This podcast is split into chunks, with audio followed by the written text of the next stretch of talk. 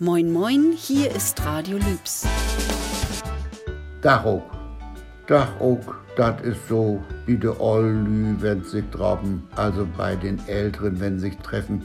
Bei uns gibt es dieses Umarmen, dieses äh, äh, vielleicht noch auf die Wange küssen. Das gibt's hier alles nicht. Wir sind ein bisschen kühler äh, und auch in der Sprache. Kühl und tiefgründig und dann doch herzlich ist unser Gesprächspartner Wolfgang Ohlhorst. Im zweiten Plattdeutsch-Podcast geht es ums Lernen. Was lernt ein Lehrling und was der Meister? Der pensionierte Lehrer und Plattdeutsch-Spezialist erklärt auch, wie Plattdeutsch unterrichtet wurde und wird. Die Liege Schaufellehrling, der neue Schusterlehrling. Der Schuster Dreier hatte einen Lehrjungen angenommen, der alle Augenblick ist bei seinem Meister gekommen und sagte, Meister, ich hab die Arbeit wieder zurecht. Was soll ich nun? Herr Schauster Dreier hat einen junger Namen, der alle Augenblick ist wie der Meister kommen und sagt, Meister, ich hef der Arbeit wäre recht, was soll ich nu? Und Dreiern wird all nicht mehr recht. Und bald wat em dat fragen über, wat dem Alto bunt, häng doch den Nors und finste Himmelhund. Meister war's nicht mehr recht. Und bald wird ihm das Fragen über, wird's ihm allzu bunt, häng doch den Po aus dem Fenster, Himmelhund. Der Junge geht ab, der Meister ist nun froh, doch nach einer Stunde ist ihm irgendwie komisch so, als wenn da irgendetwas fehlen täte. Der Junge geht ab, der Meister ist nun froh, doch nach ein Stunde is em irgend so, als wenn da wie wat fällt. Hei söcht und wat hei findet, dat is em leid. De Bengel hat de Büchse gut getreckt und hat er nur und Finster steckt. Oh, Jung, ich hoff, die hätt bloß kein eins sein. Nee, nee, ach, wir doch adet nicht geschein. Doch, sein hätt mi nur Spurmeister Meier. Und wat sät die? De sät kaum Dach, Herr Dreier sucht und was er findet, das tut ihm leid. Der Junge hat die Hose sich ausgezogen und hat den Po aus dem Fenster gesteckt. Oh Jung, ich hoffe, dich hat bloß keiner gesehen. Nee, nee, ach, wär doch alles nicht geschehen. Doch, gesehen hat mein Po der Bürgermeister Meier. Und was sagte der? Der sagte, guten Tag, Herr Dreier.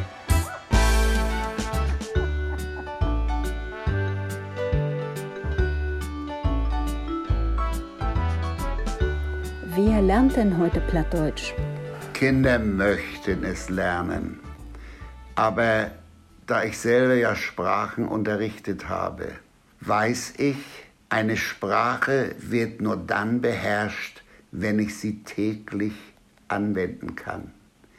Wenn ein Schuljahr vergeht und kein Mensch kommt später darauf zurück, dann ist es verloren. Das, was jetzt versucht wird, den Kindern es beizubringen, äh, habert ganz einfach auch daran, in der Grundschule wird es gelehrt, dann wieder nicht, in der Regionalschule als Beispiel. Äh, dann aber gibt es einzelne Schulen, wo es bis zum Abi geht, aber nur einzelne, nicht flächendeckend. Und dann wird es oft unterrichtet von Leuten, die es gar nicht so beherrschen. Wurde Plattdeutsch in den Schulen unterrichtet? Zu Ostzeiten wurde es gar nicht unterrichtet, sondern es war, wenn es Beachtung fand, nur im Freizeitbereich. Und das auch nicht die gesamte Zeit der DDR-Zeit, sondern das entwickelte sich erst so Mitte der 70er Jahre im Raum Neubrandenburg gab es dann äh, Volkskunstensembles und ähnliche. Hier war es das, was ich so gemacht habe, im Rahmen der Urania Vorträge halten für LPG-Feste, äh, Belustigung auf Plattdeutsch, Weihnachtsfeiern gestalten mit plattdeutschen Texten und so weiter. Aber für die Schüler gab es in dem Sinne keinen Unterricht.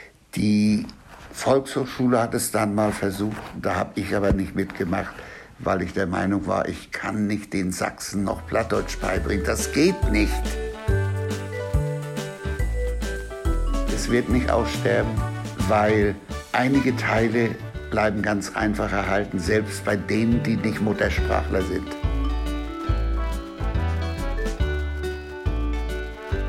Feudel ist im ganzen plattdeutschen oder niederdeutschen ist er besser, niederdeutschen Raum geläufig, den Plünnen im ganzen niederdeutschen Raum.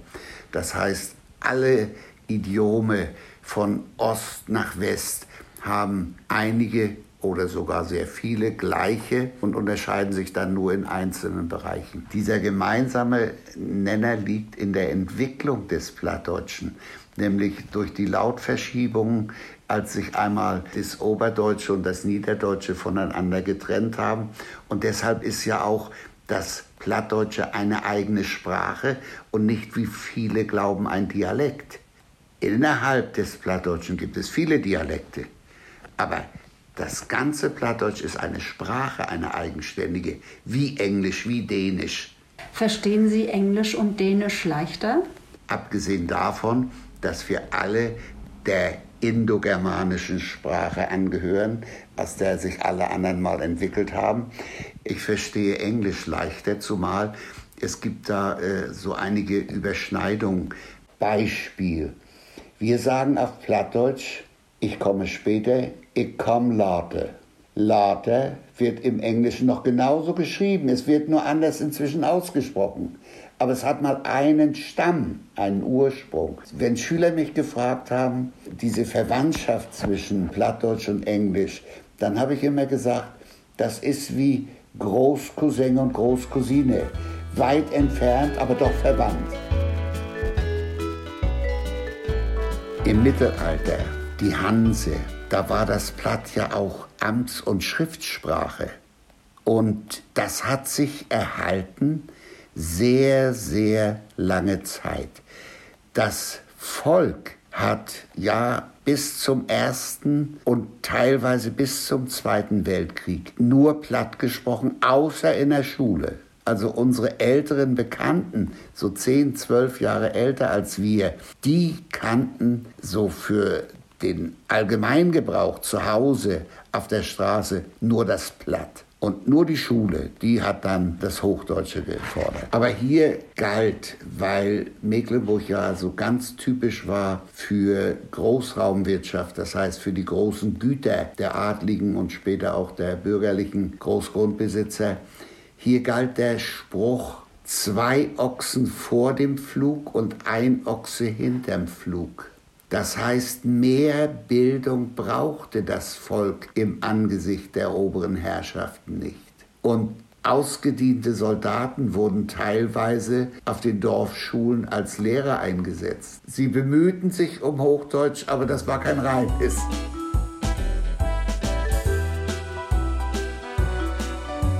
Es sind ja Abertausende Mecklenburger die kaum Hochdeutsch gesprochen haben, nach Amerika ausgewandert. Es gibt sogar Städte, wo noch nur platt gesprochen wird, außer Englisch. Die korrespondieren teilweise dann auch hier mit Mecklenburgern. Wie lernt man am besten Plattdeutsch? Wie bei jeder Sprache äh, ist die Reihenfolge beim Lernen Hören, Lesen, Sprechen, Schreiben. Da mit dem Hören beginnen bei denen, die nicht niederdeutsch aufgewachsen sind, die hören. Und wenn dann Wörter vorkommen, die sie gar nicht verstehen, übersetze ich sie auch mal. Bis zu dieser schönen Corona hatten wir alle halbe Jahr, einmal im Sommer, einmal im Winter, vor Weihnachtszeit, eine Veranstaltung über je eine Stunde. Dadurch, dass ich aber nicht nur Leuschen und Riemels vortrage, sondern auch die von mir ins Plattdeutsche übertragenen Witze, heitere ich das dann auf, sodass das Publikum dann zwischendurch mal wieder herzlich lachen kann. Ich habe sehr viele Witze adaptiert, hier auf Lübs bezogen. Wir hatten hier mal einen Polizisten, äh, dem das Plattdeutsche viel mehr gelegen hat als das Hochdeutsche. Und deshalb habe ich äh, da dann auch immer äh, das so hingedreht, so einen Polizistenwitz, als wenn dieser Bestimmte das gewesen sei. Wissen Sie noch, wenn man früher vom Volkshaus, heute Eldenburg, später Stadtturm, Richtung Schleuse und Apotheke ging, da gab es rechts noch einen Bürgersteig und links von diesem Bürgersteig war der große Kinokasten. Rechts hingegen war auf ganze Parklänge eine Mauer. Und auf dieser Mauer sitzt mal in einer Nacht unser Volkspolizist. Er saß da und weinte und weinte und wollte gar nicht wieder aufhören. Da kommt ein Mann vorbei. Was ist denn? Was fehlt Ihnen? Mir fehlt mein Hasso, mein Hund. Ach, da machen Sie sich mal keinen Gedanken. Der findet allein nach Haus. Das weiß ich. Er ja, aber ich nicht.